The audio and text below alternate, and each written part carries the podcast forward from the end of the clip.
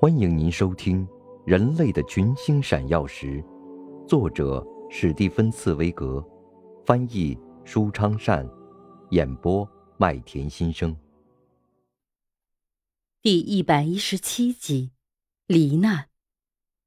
现在，恐惧已在话语中表露出来。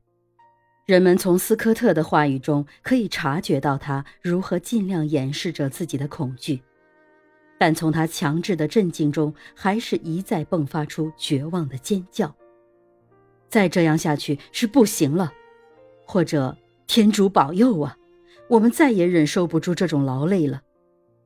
或者，我们的戏将要悲惨的结束。最后，终于出现了可怕的自白：“唯愿天主保佑我们吧，我们现在已经很难期待人的帮助了。”然而，他们还是拖着疲惫的身体，咬紧着牙关，绝望的继续向前走啊，走啊。奥茨越来越走不动了，越来越成为朋友们的负担，再不是什么帮手。一天中午，气温达到摄氏零下四十二度，他们不得不放慢走路的速度。不幸的奥茨不仅感觉到，而且心里也明白。这样下去，他会给朋友们带来厄运。于是做好最后的准备，他向负责科学研究的威尔逊要了十片吗啡，以便在必要时加快结束自己的生命。他们陪着这个病人又艰难地走了一天的路程，然后这个不幸的人自己要求他们将他留在睡袋里，把自己的命运和他们的命运分开。但他们坚决拒绝了这个主意，尽管他们都清楚，这样做无疑会减轻大家的负担。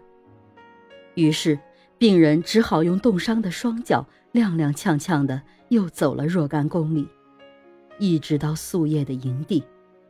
他和他们一起睡到第二天清晨。清早起来，他们朝外一看，外面是狂吼怒嚎的暴风雪。奥茨突然站起来，对朋友们说：“我要到外边去走走，可能要多待一些时候。”其余的人不禁站立起来。谁都知道，在这种天气下到外面走一圈意味着什么，但是谁也不敢说一句阻拦他的话，也没有一个人敢伸出手去向他握别。他们大家只是怀着敬畏的心情，感觉到劳伦斯·奥茨。这个英国皇家禁卫军的骑兵上尉正像一个英雄似的向死神走去。现在只有三个疲惫、羸弱的人吃力地拖着自己的脚步，穿过茫茫无际、像铁一般坚硬的冰雪荒原。他们疲倦已极，已不再抱任何希望，只是靠着迷迷糊糊的直觉支撑着身体。迈着蹒跚的步履，天气变得越来越可怕。每到一个贮藏点，迎接他们的是新的绝望，好像故意捉弄他们似的，只留下极少的煤油及热能。一九一二年三月二十一日，他们离下一个贮藏点只有二十公里了，但暴风雪刮得异常凶猛，好像要人的性命似的。使他们无法离开帐篷。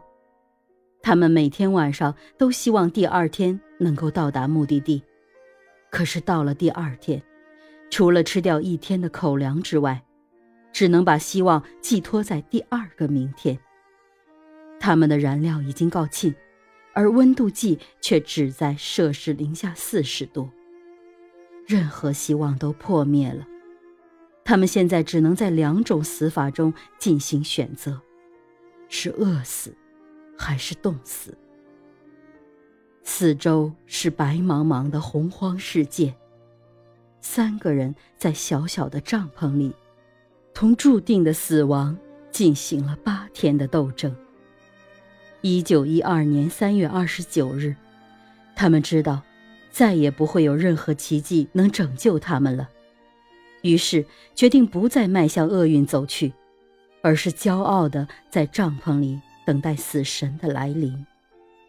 不管还要忍受怎样的痛苦，他们爬进各自的睡袋，始终没有向世界叹息过一声自己最后遭遇到的种种苦难。您正在收听的是《人类的群星闪耀时》，演播麦田心声，感谢您的收听。